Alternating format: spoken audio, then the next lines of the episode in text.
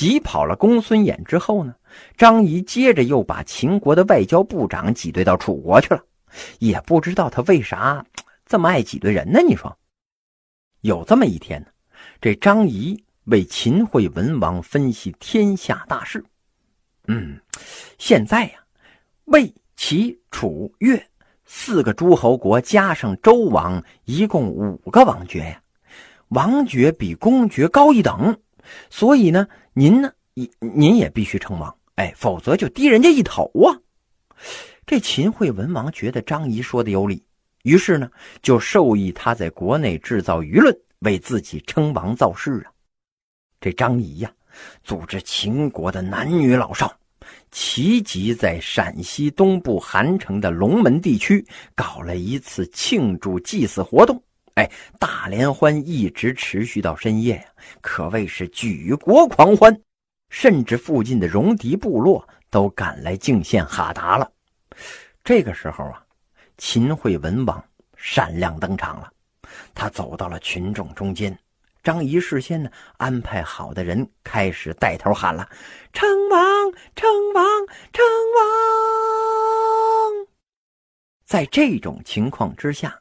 秦惠文王如果不称王，似乎就对不起人民群众的呼声了。公元前三百二十五年，张仪把新侵占的山西部分城池呢还给了魏惠王。魏惠王作为回报啊，在张仪的怂恿之下，和韩国领导人一起赶到了秦国的都城咸阳，哎，推尊秦军为王。同时啊。秦惠文王也承认了魏惠王的王号，韩国国君呢也称王了，就是韩惠王啊。原来只有天子可以称王啊，结果现在六个诸侯都称王了。张仪把后起之秀包装成王爵，结好韩国和魏国的目的在于启动连横运动啊。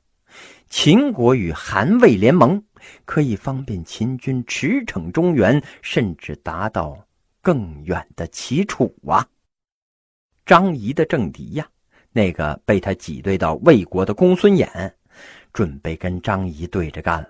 他心想：哼，你连横，那我就合纵。你能让大家称王，这点事儿也难不倒我。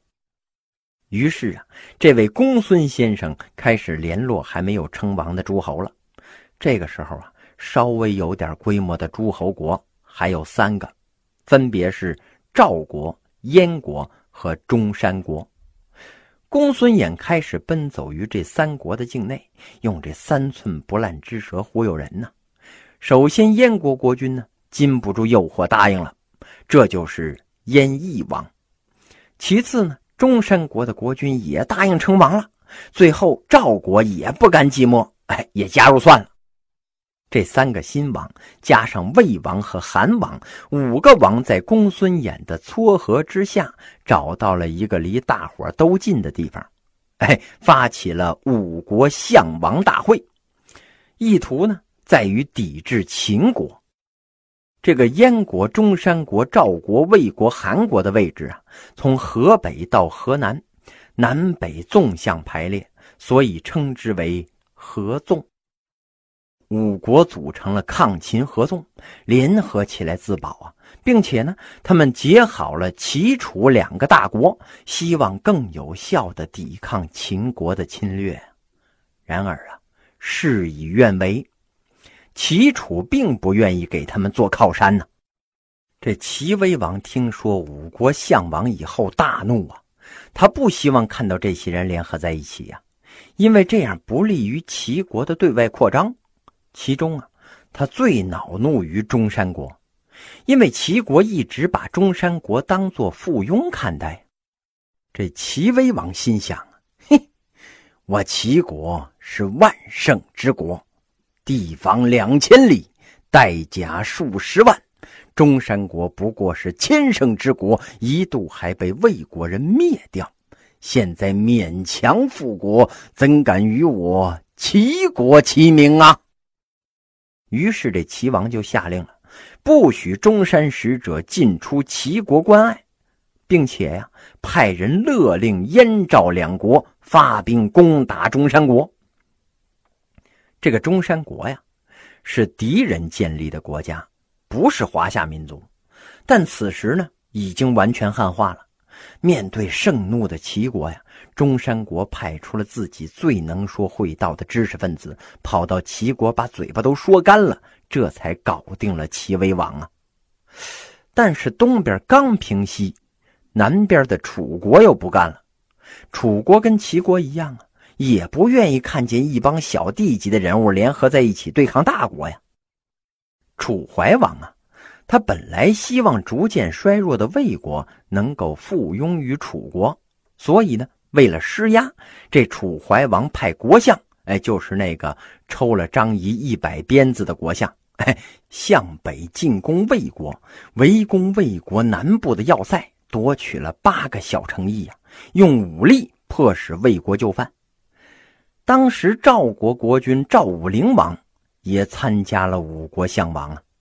他刚刚继位三年，政治经验还不丰富，看见这齐楚两国纷纷对五国发狠，就后悔跟公孙衍称王起哄了。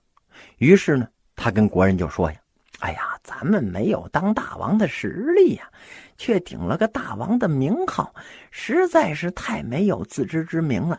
从今以后啊，你们还是叫我主君吧。”这张仪一看呢。公孙衍合纵抗秦之计没有成功，五国松动啊，齐楚两国又不肯赞助，嘿，他立刻把握这个机会跑到了魏国，他想把魏国从合纵联盟中拉回到连横战线上来，与秦结好啊。公元前三百二十二年，张仪见到了魏惠王，他跟这魏惠王呢，小以厉害呀。哎呀，这个公孙衍不是搞了个五国相王对抗秦国吗？您也是五国相王中的一个，但是啊，我仔细研究了一下，你们魏国呀，就像是一个空心马蹄儿。哎，东边呢是齐，西边是秦，北边是赵，南边是楚。哎呀，处于四战之地，情况很是堪忧啊。这一番话呀，把魏惠王说的心里咯噔一下。这张仪接着说：“这齐国和楚国的态度，您也看着了，不是吗？啊，这两个大国是不会任公孙衍摆布的。不仅如此啊，他们还会一直对您虎视眈眈呢。这样的局面，只有我们秦国可以帮您呐。”我们可以借给您军队来对抗齐楚啊，不过我们有个小小的条件啊，呃，就是您得让我张仪当魏国的国相，主持连横啊。左思右想之后啊，魏惠王觉得这个事儿挺靠谱，用一颗相印换来一个大国的支持，这买卖不亏呀。就这样，这张仪真的当上了魏国的国相了。魏惠王这个选择呀，其实也不错，因为合纵不仅没有取得实际的效果，反而让齐楚两个大国生疑，把自己盯得更紧了呀。张仪走马上任之后呢，还真对得起这份工资啊。魏国的边境平静了好长一段时间，政治上啊也不再受齐楚秦三国的气了。魏惠王呢，切切实实的感受到了连横结秦的好处啊！齐楚看见魏国跟秦结好啊，一怒之下就派兵攻打。张仪呢，派出了使者，挫败了齐楚攻魏的计划。只要张仪待在魏国，这魏国身后就有秦国撑腰啊！这齐楚两国确实不敢再来进犯了。张仪加强与韩、赵、魏三国的联合，客观上啊，给魏国带来了安宁；实则呢，是更有利于秦国，保持了秦国的国力呀。只要不轻易战斗，秦国就可以深化改革、发展经济、创造和平的外部空间呢。否则呢，那秦国极有可能把改革初期的成果全部耗在与东方三国的混战之中啊。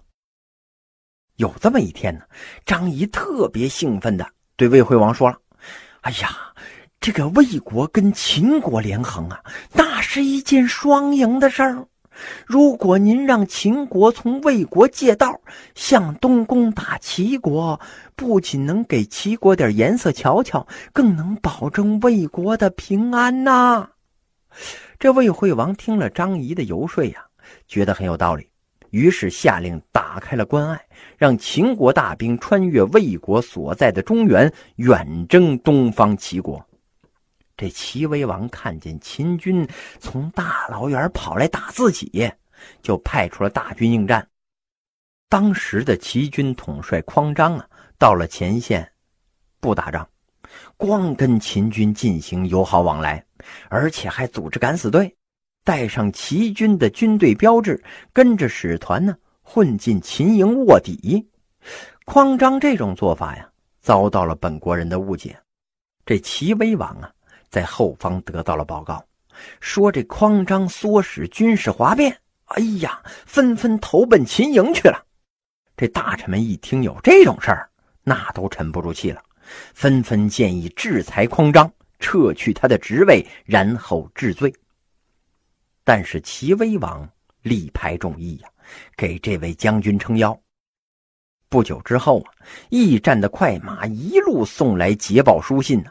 匡将军跟他安排好的士兵是里应外合，杀了秦军一个措手不及呀。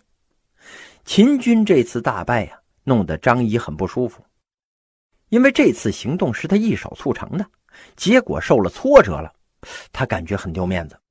更重要的是啊，魏惠王开始琢磨了。哦，看来秦国也并不像传说中那么厉害嘛。啊，那既然如此，我们何必要依附于秦国呢？这张仪不痛快了，公孙衍却高兴了。这公孙衍心里想：嘿嘿嘿，张仪的连横不行啦，该我合纵派出头了。公孙衍四处寻求国际声援呢，拉诸侯给他撑腰，哎，许诺出兵出钱支持他。魏惠王一看这公孙衍这么有国际威望，简直比张仪还厉害呀！于是呢，就决定不再结好秦国，并下令让张仪办理退职手续，提拔大将公孙衍接任相国。于是啊。张仪只好结束了魏国的工作，交出了相印，灰溜溜的回到了秦国。但是张仪这个人呢，肯定不会老老实实的待在秦国。不久之后呢，他又在诸侯国之间闹出了大动静。那么这次张仪又干了些什么呢？嘿嘿，咱们下回分解。